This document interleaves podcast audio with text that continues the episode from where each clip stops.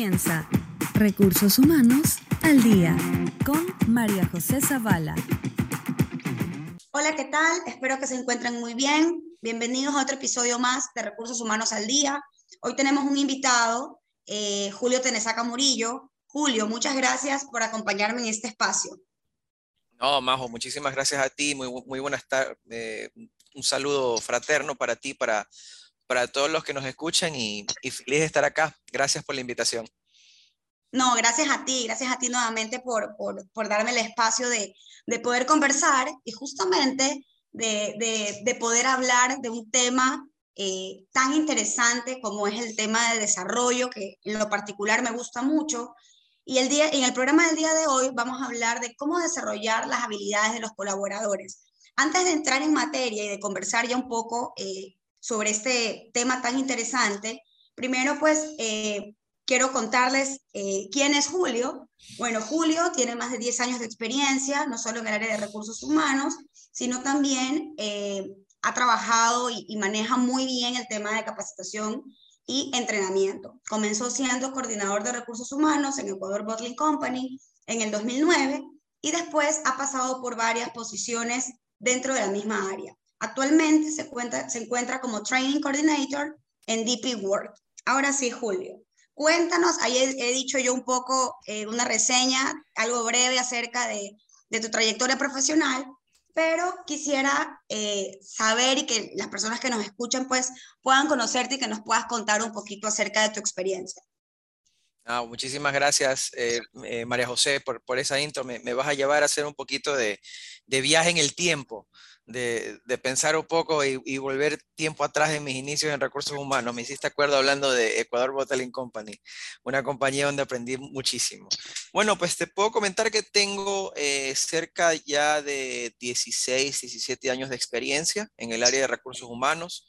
Inicié en el área de consultoría, eh, en Consultop hace muchísimos años, fue mi primera escuela en realidad donde empecé a hacer mis primeros pininos en el área de talento humano, en la consultoría, en reclutamiento, en conocer eh, proyectos y sobre todo conocer el mercado laboral.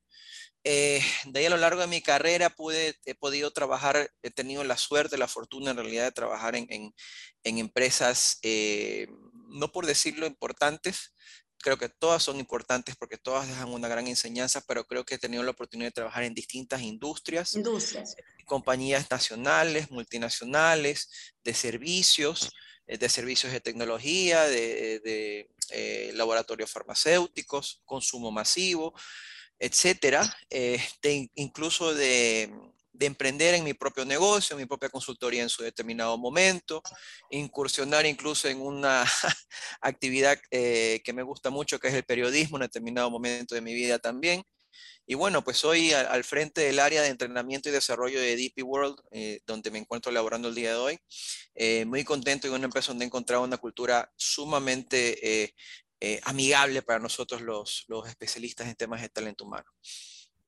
Qué increíble, qué increíble, Julio, de, de, de poder escucharte y de, y de, poder conocer ya un poco más al detalle de toda la experiencia, ¿no? Y ahí me llevo un poquito de, yo que estoy metida en este mundo de consultoría, realmente es súper chévere, ¿no? Porque eso te permite conocer no solamente de una sola industria, sino que puedes conocer de varios negocios y aprendes de diferentes perfiles, conoces a diferentes personas y eso de una u otra manera también es enriquecedor porque te ayuda a crecer y, y sobre todo a aprender. Para ahora entrar un poco ya en, en al tema de, de, de, este capítulo, de cómo desarrollar las habilidades de los colaboradores, cuéntame un poco, Julio, ¿cuál es la importancia de una, de una capacitación efectiva para desarrollar a los colaboradores? ¿Cómo debemos hacer ese, ese, diagnóstico de necesidades o en qué nos basamos para poder armar un excelente plan de capacitación? Esa es una muy buena pregunta. Eh, y, quiero empezar mencionando el primer error que cometemos en recursos humanos al armar los, los famosos planes de capacitación. Eh, bajo mi experiencia y mi punto de vista, el primer error que cometemos es pensar de que es algo que solamente lo empiezas a hacer desde el mes de enero. El primero, porque creo que las necesidades de entrenamiento están latentes ahí, así como cuando... Saliendo, ¿verdad? Eh, exacto, o sea, pueden salir en el momento, no hay nada escrito en piedra. Eh, y yo siempre pongo el ejemplo nuestro como, como, como, seres humanos. O sea, quiere decir que si yo no comí en el desayuno, entonces no como en el resto del día porque ya me perdí el desayuno. O sea, imposible. No, no, podemos subsistir de esa manera. Y las compañías son iguales. Eh, y tenemos que entender sobre todo también de que hoy en día los ambientes en los cuales nos desenvolvemos en la, en la, desde hace muchos tiempos atrás, eh, debido a los avances tecnológicos, la globalización de los mercados, y hoy en día las compañías son muy dinámicas y cambiantes. Entonces, primero punto es que no hay nada escrito sobre piedra. Creo que es algo que tú tienes que primero eh, pensar y alinearte a lo que en el, en el momento en el que está tu empresa, tu organización, ¿verdad? ¿Qué es lo que en realidad necesita primero la organización? Y de ahí ir bajando en cascada, estar alineados a la visión, a los objetivos, a las estrategias que tiene la compañía en determinado momento, para alinear a eso nuestros planes de entrenamiento y desarrollo. Porque si no empezamos simplemente eh, a tomar pedidos de entrenamiento, y ese no es el objetivo nuestro como profesionales en el área de, gestión del talento humano. Precisamente la palabra es esa, gestionar. Entonces, Correcto tenemos que estar siempre, ser un socio estratégico de, de, de, nuestro CEO, de nuestro presidente ejecutivo, de los accionistas de la compañía, dónde va la empresa, qué es lo que necesita en ese momento, y nosotros embarcarnos en ese rumbo y como profesionales asesorar sobre cuáles son las necesidades más imperiosas, porque suele pasar. Lo primero cuando tú te sientas con un gerente a levantar, digamos, en el proceso tal cual como se nos enseña en la universidad y todo el tema, ¿no? Te sientas, haces el tu diagnóstico, que puede ser una encuesta, que puede ser un Excel, puede ser un Google Forms, puede ser una entrevista con el jefe, con el gerente director. O también pueden salir, perdón que te o también pueden salir de los planes de desarrollo, ¿no? Correcto, correcto. De las evaluaciones de desempeño, donde aparecen también muchos inputs. Pero eso iba, porque te sientas y te dicen, ah, necesito este, que todo mi equipo tenga liderazgo es lo primero que, se me viene a la mente porque es lo que todo el mundo pide, ¿no? Y, ok, y, y cuando empiezas a preguntar de verdad qué es lo que necesitan, no siempre es liderazgo lo que necesitan, porque si eres un grupo de 10 personas, hay otras competencias más que se pueden desarrollar y que quizás la compañía necesita en ese momento. Pero ahí viene nuestro rol como facilitador y como asesor, de decirle a nuestros clientes internos, ok, vamos a traducir tu necesidad y vamos a plasmarla en algo realizable, en, de verdad aplicable y que de verdad te vaya a servir a ti y a tu equipo. ¿ya? Y, tú, Mark, tú mencionaste algo muy importante. Eh, el input principal, uno de los inputs principales para poder nosotros identificar necesidades va a ser definitivamente la, herramienta que tengamos para medir el desempeño o el cumplimiento de objetivos a lo largo del año en, en nuestros colaboradores. Porque es de ahí donde podemos sacar las principales oportunidades de mejora, eh, en esos espacios que tenemos para evaluar a nuestra gente, también conocer sus expectativas de crecimiento y ver de qué manera nosotros podemos alinear también lo que nosotros plasmemos como plan de entrenamiento y de desarrollo de manera paralela, porque no es lo mismo, eh, alineado también a lo que las personas desean dentro de la, dentro de la empresa. Okay. ¿Y cómo podemos detectar esas brechas de los colaboradores, Julio? ¿Cómo crees tú que es la mejor manera para detectar cuáles son las brechas que tienen los colaboradores dentro de la organización? Mira, para identificar las brechas existen un sinnúmero de, herramientas. Eh, la primera, eh, como te digo, la información que arroja una evaluación de desempeño es clave porque es sumamente objetiva, te, te va a dar un input certero de dónde estás, cuál es la expectativa y te va a arrojar una brecha. Digamos, si tu objetivo es eh, cumplir un determinado plan eh, llegar al 100%, llegaste al 75%, tienes una brecha del 25%, sobre ese 25%, ¿por qué no se llegó? Porque no hubo gestión, porque no hubo seguimiento, porque no hubo planificación, etcétera. En ese espacio que tú conversas con el colaborador y haces esa evaluación, ahí tienes tu input. Este gap se generó porque nosotros nos atrasamos en, me invento, si mi objetivo era tener el 100% de stock de un inventario y yo no lo hice porque no me adelanté, porque no tuve previsión, no planifiqué, no hice seguimiento al, al, comprador o al planificador, entonces hay un, hay un, tema de competencias que yo puedo trabajar ahí. O porque la herramienta es nueva y no conozco la herramienta nueva, un nuevo sistema, qué sé yo, estamos migrando a SAP o algún ERP un poco más complicado, listo. Entonces ahí está el porqué en ese gap. El otro punto a nivel ya de competencias blandas, que, también suele darse en este proceso de evaluación, eh, hay herramientas que te permiten evaluar a las personas eh, por evaluar sus competencias netamente. Hay algún, algunas herramientas en el mercado, como el DIS, como el CUDERT, eh, que te pueden ayudar también a ver, pero en temas de competencias blandas. Y ahí para mí, mira, fíjate que te hablo de herramientas y de metodologías, pero yo insisto de que un factor clave y fundamental es el uno a uno, siempre que uno tiene que tener claro el uno a uno nuestro como, como profesional del área de talento humano en lo que suele identificar. Todo tiene un peso, porque no podemos basarnos y ser subjetivos y solamente, ah, no, yo creo que, que José eh, le falta este, iniciativa, pero yo solamente estoy viendo la punta del iceberg, no estoy conociendo en realidad si a lo mejor a José está bombardeado de trabajo, eh, a José el jefe lo llama a las 10 de la noche a pedir los reportes para el día siguiente y José está quemado, entonces por eso yo lo que veo solamente es la punta. Eh, todo es un input, todo. No hay una fórmula mágica. Y siempre va a depender también, María José, creo yo, de la cultura organizacional de la empresa. O sea, esto es como la, eh, esto es como la famosa dieta del nutricionista.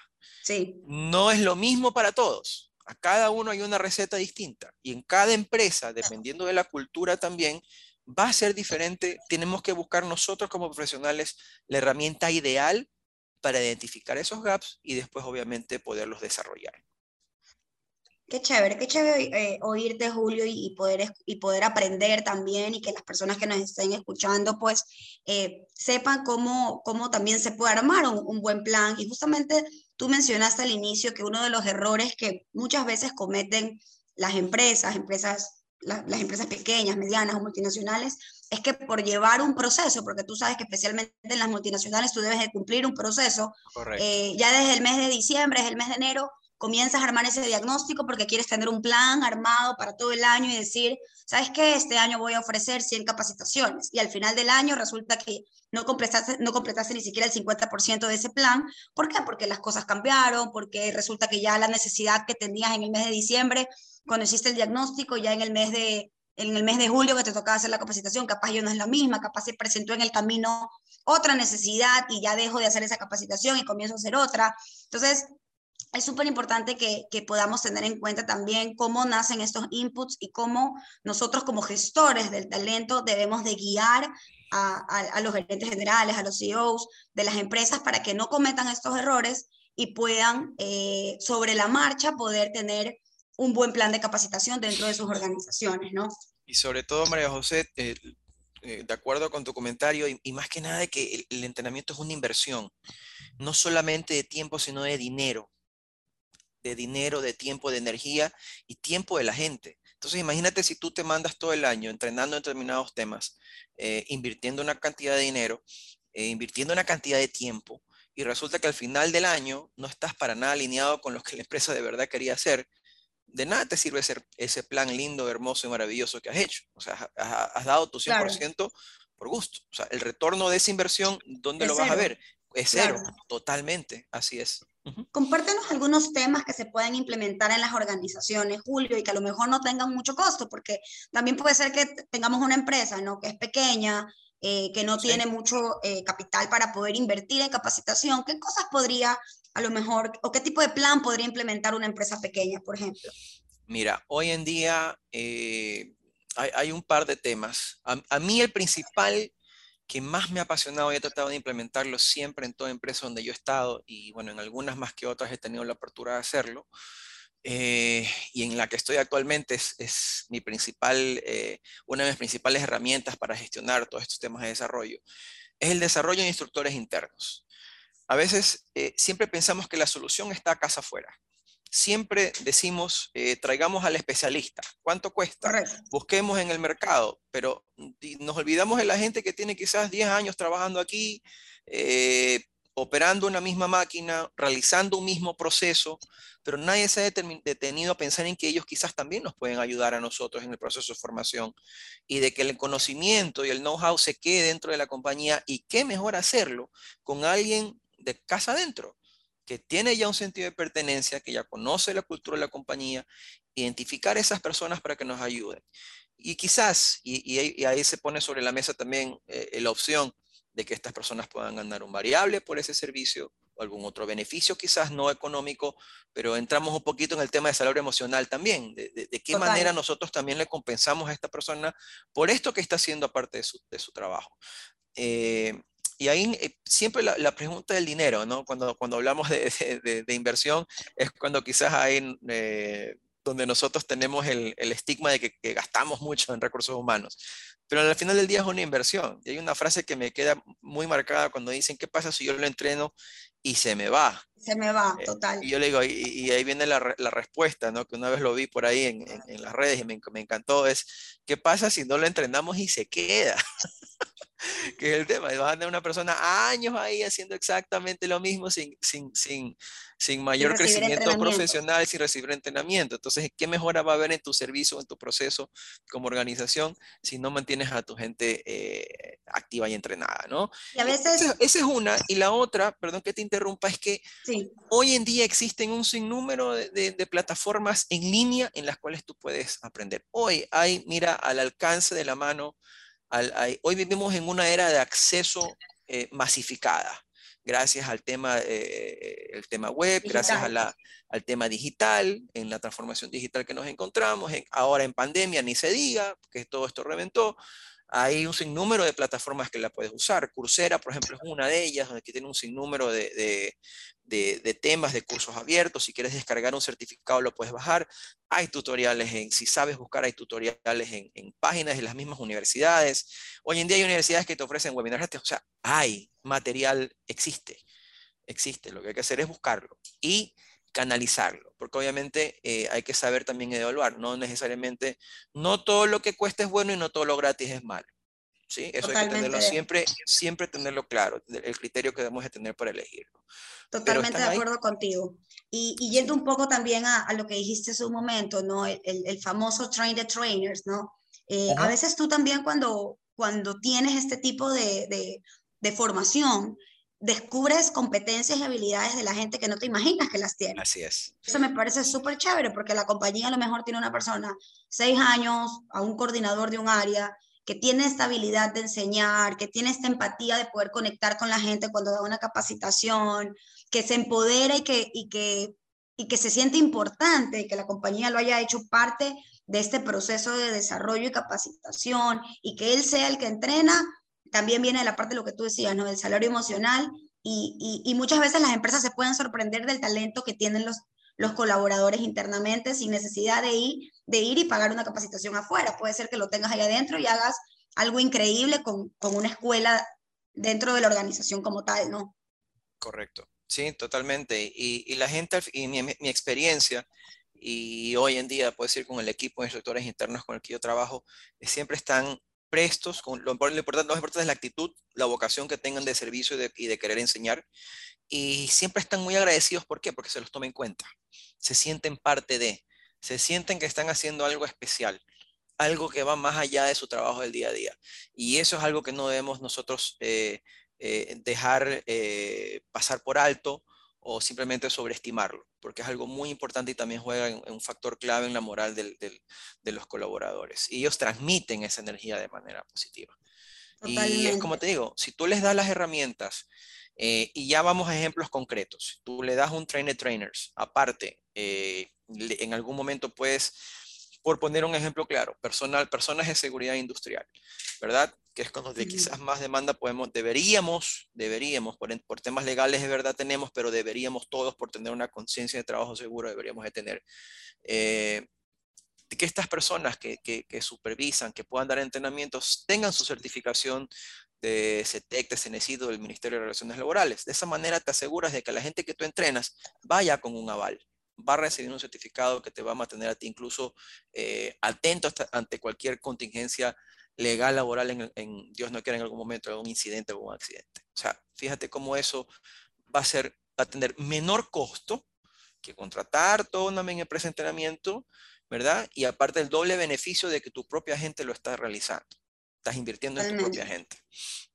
Totalmente. Julio, ¿y cómo, cómo saber si cuando yo envío a una persona a hacer una capacitación, eh, esa persona absorbe todo el conocimiento. ¿Cómo puedo medir esa parte de que realmente lo que yo invertí en esa capacitación está siendo efectivo en esa persona. el famoso retorno de la inversión. Ajá, el ROI. Bien, eh, sí, es el famoso ROI que, que, que lo, lo, escuchamos por todos lados siempre a, eh, a diestra y siniestra. Sobre todo a, los que nos toca manejar presupuestos, siempre ¿dónde está el ROI? ¿Dónde está el ROI? Bien, pues bueno, existe una manera muy, muy sencilla de hacerlo. Eh, siempre cuando tú envías a entrenar a alguien, primero tenemos que dimensionar qué tipo de entrenamiento estamos dando. Si alguien va a una charla, obviamente va a ser muy difícil de, ver en el, en el, día a día cómo lo aplica. Quizás en, en, temas de entrenamiento de mayor inversión, de mayor, mayor impacto. Mayor impacto, de mayor tiempo. Yo creo que lo mejor es establecer tiempos determinados para que la persona pueda demostrar en determinado proyecto o en, en un proceso determinado para el cual se entrenó los resultados comparando el antes y el después. Pero para eso necesitas métricas, para eso necesitas KPIs, para eso necesitas un tipo de indicador que te dé un margen o te dé un input de cómo estuvo antes del curso y cómo está después. ¿Ya? Por poner un ejemplo, temas de inventarios. Algo sumamente sencillo. Alguien tiene muchos problemas de inventarios, eh, eh, no de, desorganizados sus SKUs, bodegas desabastecidas, eh, etc. Antes, un, tiempo de unos 3, 5 meses después de que se fue el curso y cómo está después. Un proceso sencillo en el cual tú vas a poder entender, ok, le fue este curso, eso era antes, ahora cómo está, ha aplicado, ha compartido lo que fue y aprendió con otras personas, ¿verdad? Y tú haces seguimiento sobre ese proceso y ahí tú puedes demostrar, miren, nosotros nos costó 250 dólares, 300 dólares enviar a Julio este entrenamiento y hemos ahorrado en, en, en, insumos caducados o ya no tenemos insumos caducados, y no tenemos atrasos en los despachos de esta manera. Pero hay que hacer esa gestión, de hacer ese seguimiento sobre esa persona que se fue a entrenar, haciendo el antes y el después. Y de esa manera podemos demostrar que la inversión en el entrenamiento de la gente sirve y se traduce al final del día en dinero para la organización. Totalmente, porque muchas veces los gerentes, a, nosotros que somos gestores del área del talento humano, nos dicen, no, bueno, y dime, tienes presupuesto tanto, ¿cómo, ¿cuál es el retorno que yo tengo? Y muchas veces no lo, lo ven más bien como un gasto, pero el día a día, cuando tú ya enseñas, si tienes tus indicadores, tal cual como tú dices, ¿no? que sean medibles, que tengan un objetivo claro, tú ya puedes presentar tu matriz y decir, mira, cuando Pepito, antes de ir al curso, los indicadores estaban así, y hoy en día, cinco o seis meses después, estamos así en el área. Entonces, eso quiere decir que el curso efectivamente se pagó. ¿Por qué? Porque hemos visto una mejora en el área como tal. Julio, ¿tú piensas que las capacitaciones y entrenamientos pueden ir innovando y cambiando en el tiempo? constantemente. Por supuesto que sí, lo, lo, vivimos hoy en día. Dime tú si en el 2019 hablábamos de cursos en línea tanto como hablamos hoy. Totalmente, ¿no? ¿Qué ves? ¿Cómo, cómo cambió en un año y, también en reuniones, trabajo. Eh, Absolutamente todo. Toda nuestra realidad cambió por completo. Cambió por completo y, y esto es así. Y antes de eso, eh, fíjate tú, antes de eso, como también el tema de la facilidad que tenía la gente para mover esos otros cursos, que vean un instructor de afuera. Algo antes, vámonos años atrás, cuando no era muy común tener eh, expositores de afuera. Ahora es muy común verlo y ahora es más fácil incluso porque si lo haces en línea, ahora hay cursos mixtos.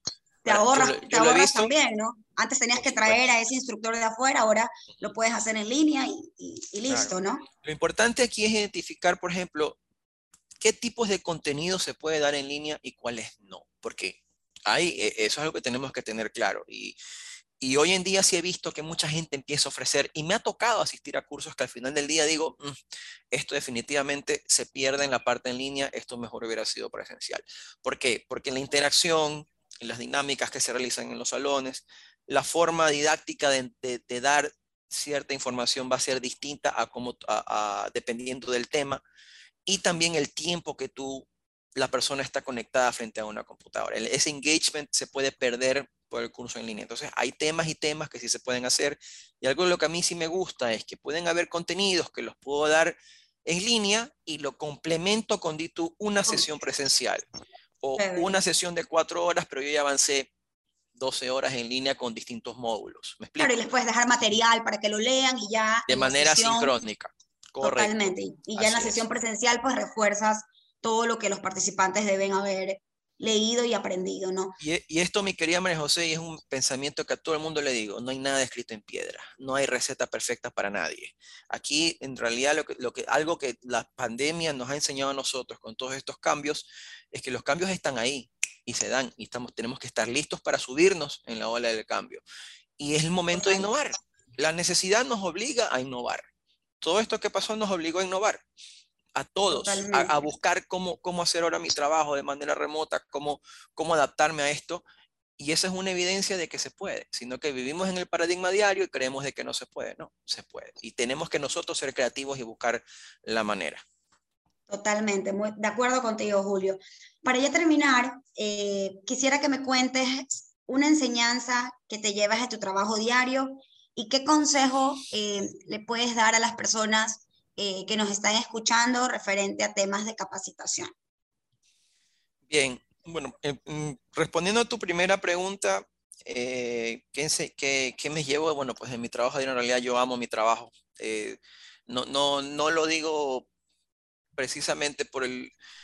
Estoy muy feliz en el lugar donde trabajo porque encontré un lugar en realidad en DP Work que me permite, hicimos clic desde el primer día en la cultura la cultura de gestión de las personas.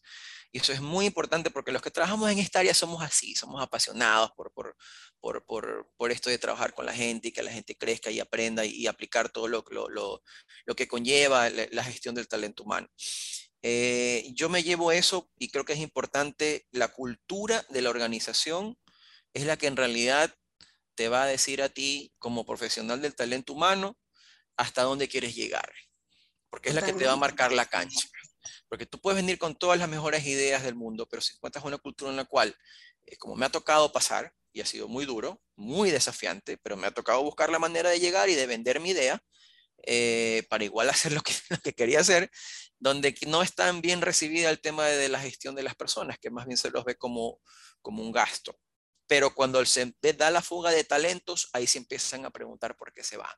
Entonces ahí es donde yo vengo y le digo, ah, ¿recuerdan? ¿Se acuerdan de mí? ¿Se acuerdan que yo les hablaba de este tema? Pues bueno, ahí está la respuesta.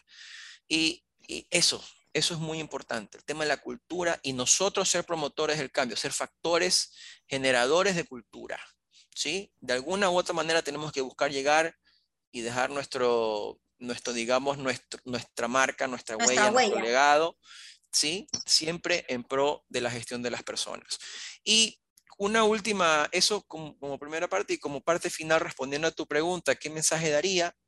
Es, es, algún pensamiento que lo repito siempre en mi, trabajo y lo converso mucho con mi equipo y siempre les digo, señores, nosotros no somos tomadores de pedidos.